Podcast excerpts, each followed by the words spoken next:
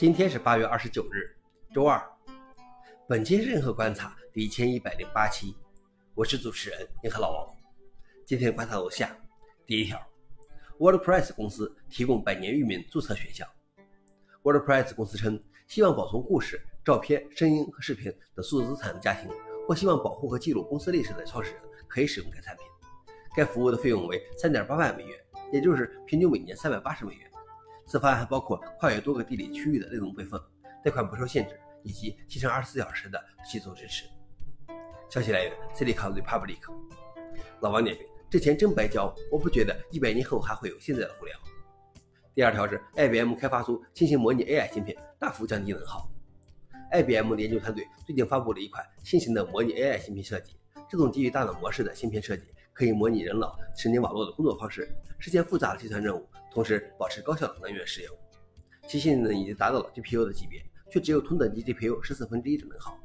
这种芯片使用相变存储器 PCM，PCM 不是记录数字系统中的零或一，而是非晶态和晶态之间的连续值。它可以将神经网络的权重直接编码到物理芯片上。IBM 的原型芯片能编码三千五百万个 PCM 装置，单个芯片最多能支持一千七百万参数的模型。消息来源：IBM。老王领域模拟 AI 芯片以其更低的能耗和类似人脑处理方式，未来有望在 AI 应用中扮演更重要的角色。最后一条是，Meta 发布了编程的大语言模型。Meta 发布了 Code Llama，这是一种基于 Llama 2的新型大型语言模型，旨在通过生成和调试代码来帮助程序员。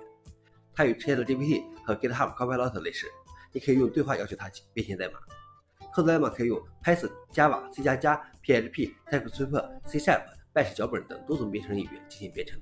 该模型有三个规模：7 b 13 b 和43 b 其中7 b 和13 b 模型速度更快，更适合需要低延迟的任务，如实时代码补全，并且可以在单个消费级 GPU 上运行。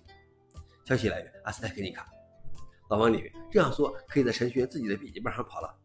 另外，我才知道 llama 这个缩写原来也是一个英文单词，意思是美洲羊驼。你知道这种动物的？以上就是今天的硬核观察。想了解视频的详情，请访问随后链接。谢谢大家，我们明天见。